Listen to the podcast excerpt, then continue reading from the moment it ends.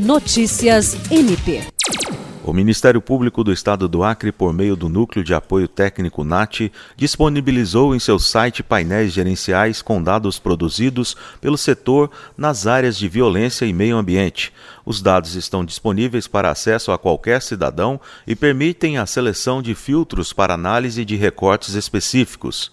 Os painéis interativos foram construídos com o uso de uma ferramenta de Business Intelligence BI e utilizam dados oficiais enviados por órgãos públicos.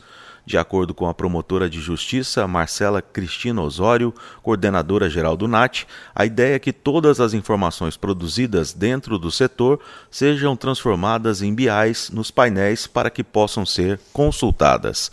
William Crespo para a Agência de Notícias do Ministério Público do Estado do Acre.